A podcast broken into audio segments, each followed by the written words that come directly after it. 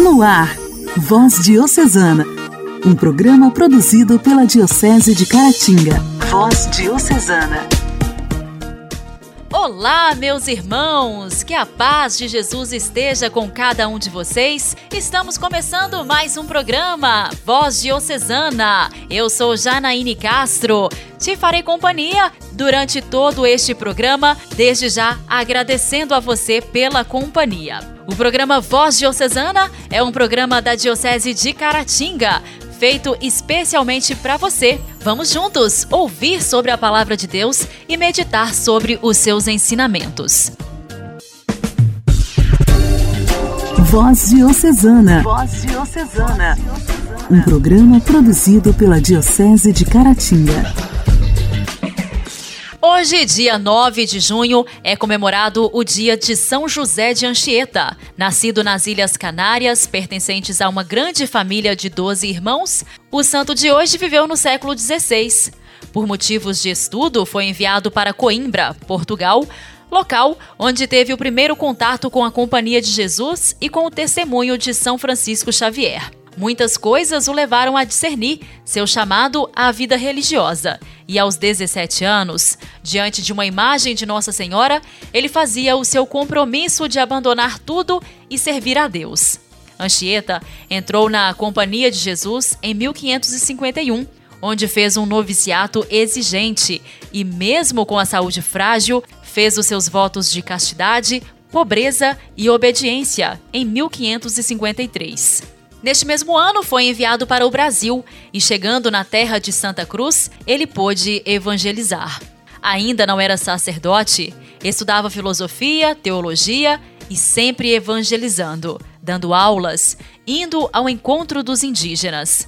Respeitava a cultura do povo, conheceu a língua tupi-guarani para melhor evangelizar. Homem fiel à santa doutrina, à sua congregação e, acima de tudo, fiel ao Espírito Santo. Esteve em diversos lugares do Brasil, como São Paulo, Rio de Janeiro, Espírito Santo, Bahia e outros. Consumia-se na missão. José de Anchieta é um modelo para todos os tempos, para uma nova evangelização no poder do Espírito Santo e com profundo respeito a quem nos acolhe, quem é chamado também a ser inteiro de Jesus. Considerado o apóstolo do Brasil, José de Anchieta foi beatificado em 22 de junho de 1980 pelo Papa João Paulo II. E no dia 3 de abril de 2014 foi declarado santo por intermédio de um decreto assinado pelo Papa Francisco. São José de Anchieta, rogai por nós. A alegria do Evangelho. O Evangelho. Oração, leitura e reflexão. Alegria do Evangelho. O evangelho de hoje, que está em Mateus, capítulo 5, versículos de 17 ao 19, será proclamado e refletido por Giselda, da paróquia Santo Antônio de Ipanema.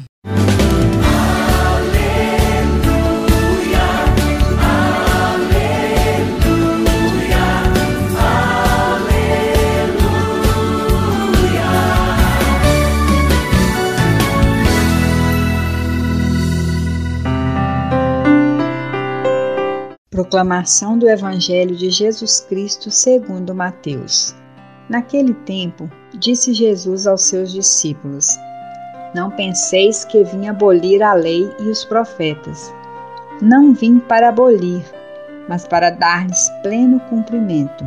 Em verdade eu vos digo: antes que o céu e a terra deixem de existir, nenhuma só letra ou vírgula serão tiradas da lei sem que tudo se cumpra.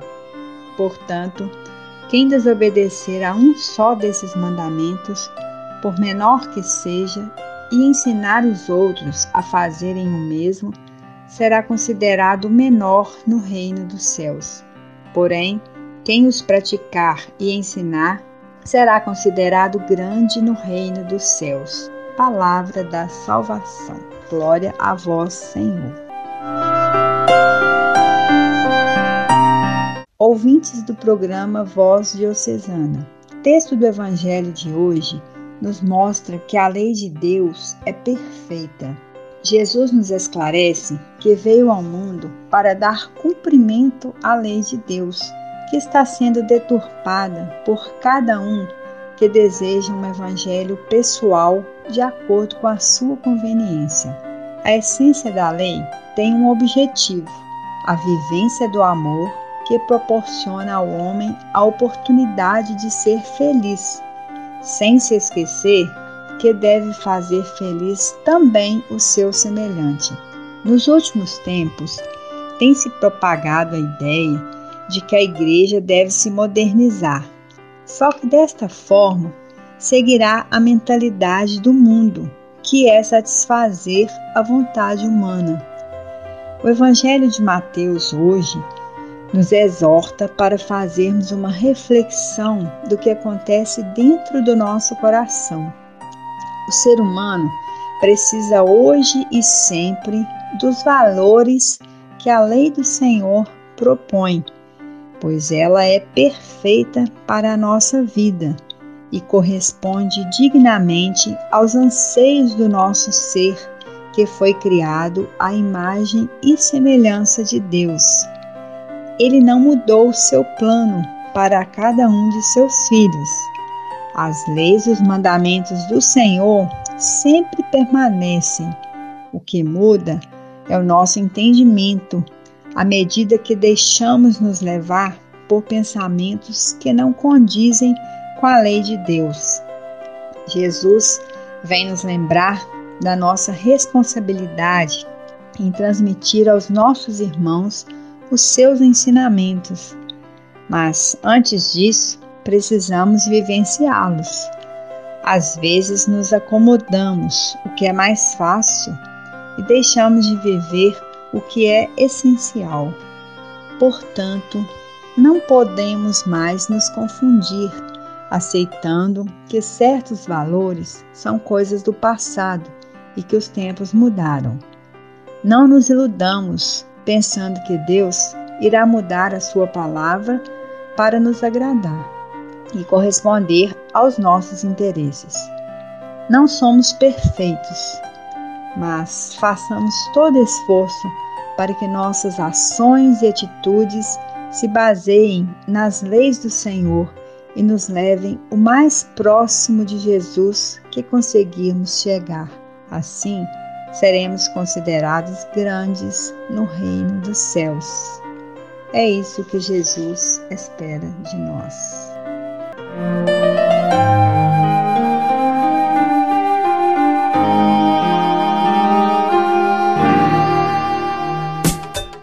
Diálogo Cristão. Temas atuais à luz da fé. Diálogo Cristão. Diálogo o Brasil foi a última nação do mundo ocidental a abolir o trabalho escravo de forma oficial, o que ocorreu no final do século XIX. No entanto, em termos práticos, este problema continua a existir nos dias atuais. Informações recentes estimam a ocorrência de 200 mil trabalhadores no país vivendo em regime de escravidão. Segundo dados do Índice de Escravidão Global, elaborado por organizações não governamentais ligadas à Organização Internacional do Trabalho. Primeiramente, é importante o estabelecimento da definição do que seja considerado propriamente o regime de escravidão.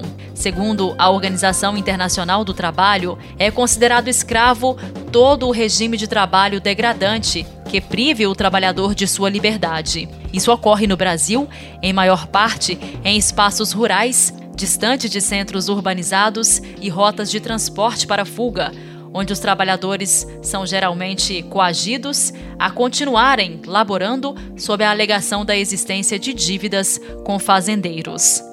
A partir de hoje, no quadro Diálogo Cristão, estaremos recebendo a repórter Luciana Clara, ela que, assim como eu, é da cidade de Inhapim, trabalha também comigo na Rádio Clube de Inhapim, e ela vai estar trazendo para a gente algumas informações importantes, relevantes, que estão acontecendo em nossa região, no Brasil e no mundo. Luciana Clara traz para a gente dados importantes sobre o nosso tema de hoje. Casos de pessoas escravizadas aumentam durante a pandemia e só em Minas Gerais, no ano passado, 351 pessoas foram resgatadas nessa situação.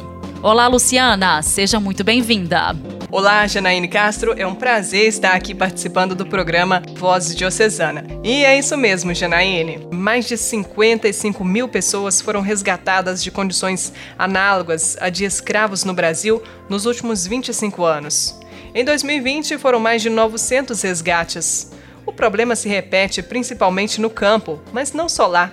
A exploração está espalhada pelo país e quem fiscaliza o trabalho escravo diz que a pandemia piorou a situação. Só em Minas Gerais, 351 pessoas foram resgatadas no ano passado.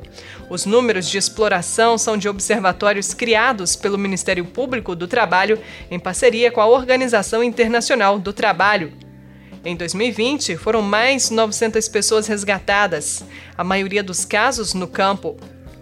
17% das vítimas estavam em atividades de produção florestal, 15% no cultivo do café e 10% na criação de bovinos. Na indústria e serviços, atividades mais urbanas, 10% foram encontradas no comércio varejista, 7% na montagem industrial e 5% na construção civil. As cidades com mais pessoas resgatadas desde 1995 ficam no Pará e no Maranhão. Já no ano passado, houve mais resgate em Minas Gerais, Distrito Federal, Pará, Goiás e Bahia. Os especialistas da área alertam que casos assim podem aumentar ainda mais durante a pandemia. Além do aumento do trabalho em condições análogas à escravidão, o balanço do Ministério Público também mostra o crescimento do uso de menores na exploração sexual. O número de vítimas, crianças ainda, foi 46% maior em um ano.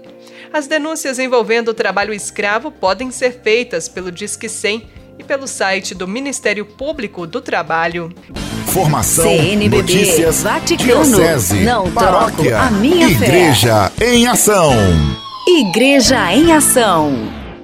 O Papa Francisco publicou uma nova Constituição Apostólica que reforma o Código de Direito Canônico da Igreja Católica. A Constituição Apostólica Pacite Dei promove alterações no livro 6 do Código de Direito Canônico, que trata sobre as sanções penais da Igreja. As mudanças, no entanto, entram em vigor apenas em 8 de dezembro de 2021, a fim de que todos possam se informar e conhecer a fundo as novidades. O Papa diz que o novo texto aporta modificações de diversos tipos no direito vigente até agora e sanciona novos tipos penais. De modo particular, muitas das novidades presentes no texto respondem à exigência cada vez mais extensa dentro das comunidades de ver restabelecida a justiça e a ordem quebradas pelo delito. No Igreja em Ação desta quarta-feira, ouviremos uma reportagem de David Dionisi, publicada pelo portal Vatican News no dia 1 de junho, que traz informações importantes sobre essa reforma apacentai o rebanho de Deus que vos foi confiado, cuidando dele, não como por coação, mas de livre vontade, como Deus o quer. Com essas palavras do apóstolo Pedro, inicia a Constituição Apostólica Pacite Gregem Dei, com a qual o Papa Francisco reforma o livro sexto do Código de Direito Canônico sobre as sanções penais na Igreja, a emenda entra em vigor a partir de 8 de dezembro próximo. O novo texto, afirma o pontífice, é um instrumento salvífico e corretivo mais ágil, a ser empregado prontamente e com caridade pastoral para evitar males mais graves e para acalmar as feridas causadas pela fraqueza humana. De fato, muitos danos foram causados pela incapacidade de perceber a relação íntima existente na Igreja entre o exercício da caridade e o recurso, onde as circunstâncias e a justiça o exigem, à disciplina das sanções. Foram introduzidas modificações de vários tipos na lei em vigor e algumas novas infrações penais. Além disso, o texto, explica o Papa, também foi melhorado do ponto de vista técnico, especialmente no que diz respeito aos aspectos fundamentais do direito penal, como o direito de defesa, a prescrição da ação penal, uma determinação mais precisa da punição, oferecendo critérios objetivos na identificação da sanção mais apropriada a ser aplicada no caso concreto, reduzindo a discricionariedade por parte da autoridade, de modo a favorecer na aplicação penal a unidade eclesial, especialmente para crimes que causam maiores danos e escândalos na comunidade. Observando que os bispos são responsáveis por fazer com que essas normas sejam observadas, enfatizou que a caridade e a misericórdia exigem que um pai também se esforce para endireitar o que às vezes se torna torto em prol do malfeitor, das vítimas e de toda a comunidade eclesial. Foram previstas novas sanções, tais como multas, indenização por danos, privação de toda ou parte da remuneração eclesiástica de acordo com regras então estabelecidas pelas diversas conferências episcopais, observa o arcebispo Filippo Iannone, presidente do Pontifício Conselho para os Textos Legislativos. Com relação à legislação sobre o abuso de menores, há uma novidade que indica a vontade de destacar a gravidade desses crimes e também a atenção a ser dada às vítimas. Esses crimes foram transferidos do capítulo Crimes contra Obrigações Especiais dos Clérigos para o de Crimes contra a Vida, a Dignidade e a Liberdade Humana. Foi introduzido o crime de abuso contra menores cometido não apenas por clérigos, mas também por membros de institutos de vida consagrada e por outros fiéis. Com relação às questões patrimoniais, diz Dom Iannone, há várias novidades que pretendem colocar em prática os princípios sobre os quais o Papa Francisco retorna continuamente: a transparência e a gestão adequada da administração dos bens. Dom Juan Ignácio Arrieta, secretário do Pontifício Conselho para os Textos Legislativos, enfatiza que, com as mudanças, se determinam com maior precisão o comportamento que as autoridades, os bispos, os superiores devem ter quando têm que aplicar a norma e os critérios que devem seguir para escolher uma ou outra pena. Portanto, uma determinação do direito penal que faltava antes. Um segundo foco, assinala Dom Rieta, é a comunidade. O que vimos é que o direito penal também é importante para preservar a comunidade dos fiéis, reparando o escândalo causado e, portanto, também reparando os danos. O terceiro aspecto é fornecer à autoridade os instrumentos para que possa, em tempo, prevenir os crimes, mudar a conduta e também evitar os danos que o Papa menciona na Constituição Apostólica. Nossa história, nossa história. Curiosidades e fatos que marcaram nossa Diocese. Nossa história. Nesta quarta-feira, no quadro Nossa História, mais uma vez recebemos o historiador Aloísio Gentil, paroquiano da paróquia São Sebastião de Inhapim. Ele continua nos contando um pouco sobre a história do nosso quinto bispo diocesano, Dom Hélio Gonçalves Heleno. Olá, povo de Deus. Mais uma vez chegamos até cada um de vocês, agradecendo pela audiência e pela companhia. Vocês que nos acompanham neste programa Voz Diocesana, dentro do quadro Nossa História, sabem que estamos dando sequência à série sobre os nossos bispos. Nos últimos programas, iniciamos a caminhada junto ao quinto bispo de Caratinga, Dom Hélio Gonçalves Heleno. Vimos que ele teve o mais longo governo de nossa diocese, 32 anos, um período de profundas marcas junto ao povo de Deus.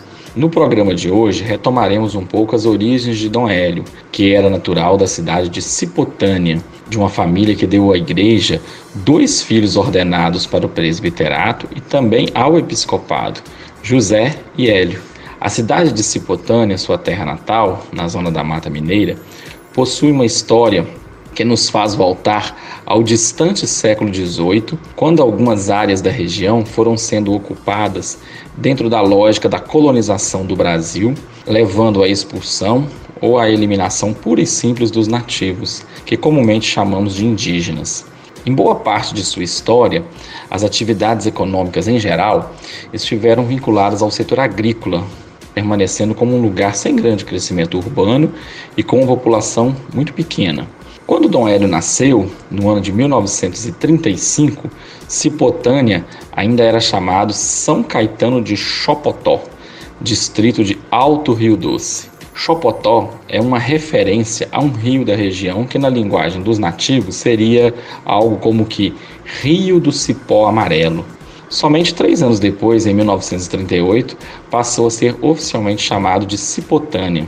A emancipação, com a elevação à condição de município, só ocorreu em 1953.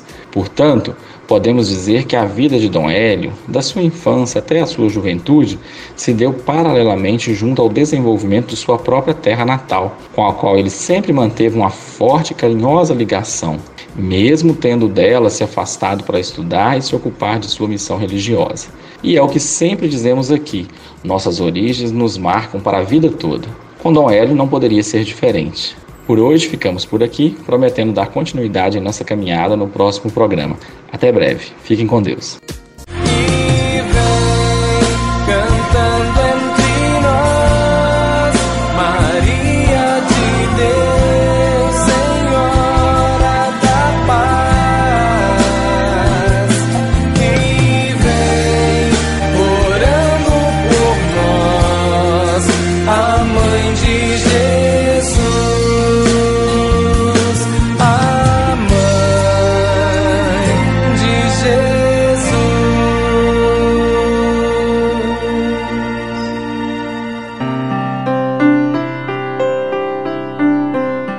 Sacramentos são sinais eficazes da graça instituídos por Cristo e confiados à Igreja, por meio dos quais nos é dispensada a vida divina. Os ritos visíveis, sob os quais os sacramentos são celebrados, significam e realizam as graças próprias de cada sacramento.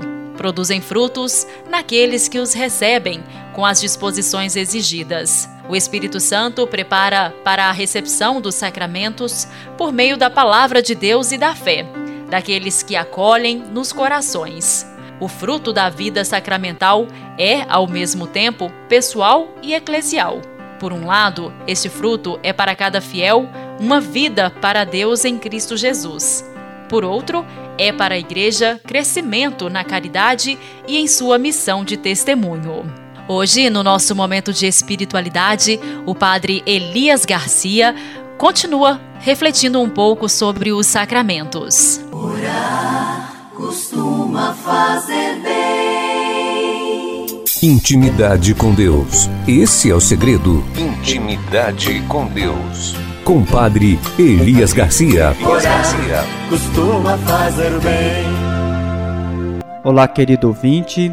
Nós vamos dar continuidade à meditação do sacramento eucarístico para vivenciar o mistério eucarístico.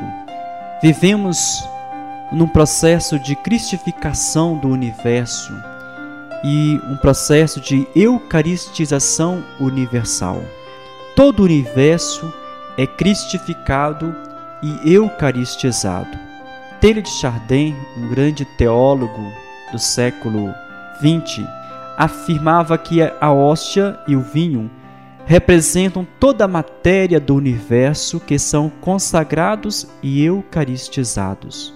A Eucaristia é uma antecipação das realidades celestes, do banquete celeste. Pela Santa Missa que celebramos e participamos, fazemos a glorificação a Deus e a santificação humana. Deus é glorificado e o ser humano é santificado. Formamos um só corpo em Cristo. Dizemos muitas vezes: Ele está no meio de nós. Como reconhecemos tua presença? Temos consciência de que Cristo mora em nós e que fazemos parte do seu corpo místico e visível que é a Igreja, celebrar é torná-lo presente em nós. Deus vive em nós. Eu vivo em Deus. O apóstolo Paulo, na carta aos Gálatas, capítulo 2, versículo 20, diz: Já não sou eu que vivo, é Cristo que vive em mim. Portanto, somos chamados a ser sinais de Deus, reflexo de tua presença, transparência de Deus. O endereço de Deus é o coração humano. Finalizo com a oração de Santo Agostinho. Mas tu me chamaste, clamaste por mim, teu grito rompeu a minha surdez. Fizeste-me entrar em mim mesmo. Para não olhar para dentro de mim, eu tinha me escondido. Mas tu me arrancaste do meu esconderijo e me puseste diante de mim mesmo, a fim de que eu enxergasse o indigno que era, o quão deformado, manchado e sujo eu estava. Em meio à luta, recorri ao meu grande amigo Alípio e lhe disse: Os ignorantes nos arrebatam o céu e nós, com toda a nossa ciência, nos debatemos em nossa carne. Assim me encontrava, chorando, desconsolado, enquanto perguntava a mim mesmo quando deixaria de dizer amanhã, amanhã. Foi então que escutei uma voz que vinha da casa vizinha, uma voz que dizia: Pega e lê, pega e lê. Valeu, querido ouvinte, Deus abençoe a você.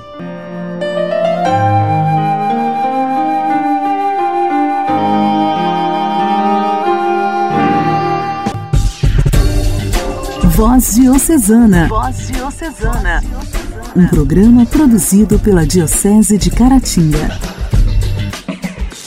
Programa Voz Diocesana. Nesta quarta-feira, a gente segue e eu quero mandar abraço aqui para os nossos ouvintes da Rádio Mineirinha FM 87,9. Você ouvinte aí da Rádio Mineirinha FM, receba o nosso abraço, o meu muito obrigada pela sua sintonia. Esta linda canção vai para vocês.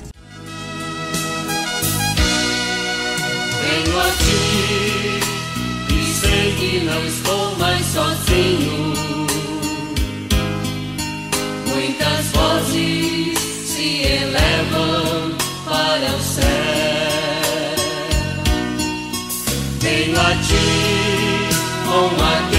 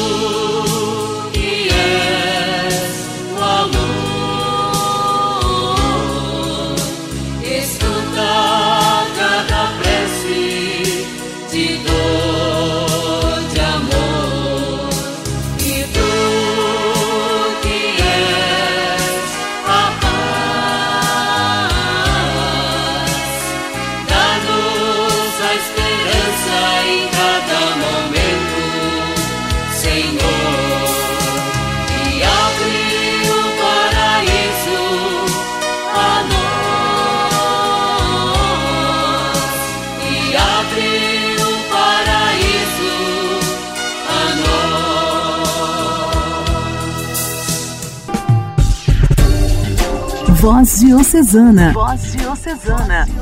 Um programa produzido pela Diocese de Caratinga. Bom, queridos ouvintes, o programa desta quarta-feira já está chegando ao final. Antes, porém, de finalizarmos, eu quero deixar uma mensagem aqui para você que talvez neste momento possa estar aflito, possa estar achando que aquela resposta que você tanto procura, aquela oração que você tem feito a Deus, está demorando muito para se concretizar. Acalme o seu coração. Tudo está sob o controle de Deus e nada acontecerá sem a permissão dele. Confie no Senhor os seus dias. Creia que o amanhã será melhor. Deus tem planos e meios de agir. Não seja ansioso, o que é seu chegará até você. De uma forma linda, de uma forma perfeita. Fique tranquilo. Deus está cuidando de tudo. Abraços para você. Até amanhã. Você ouviu Voz Diocesana, um programa da Diocese de Caratinga. Voz Diocesana.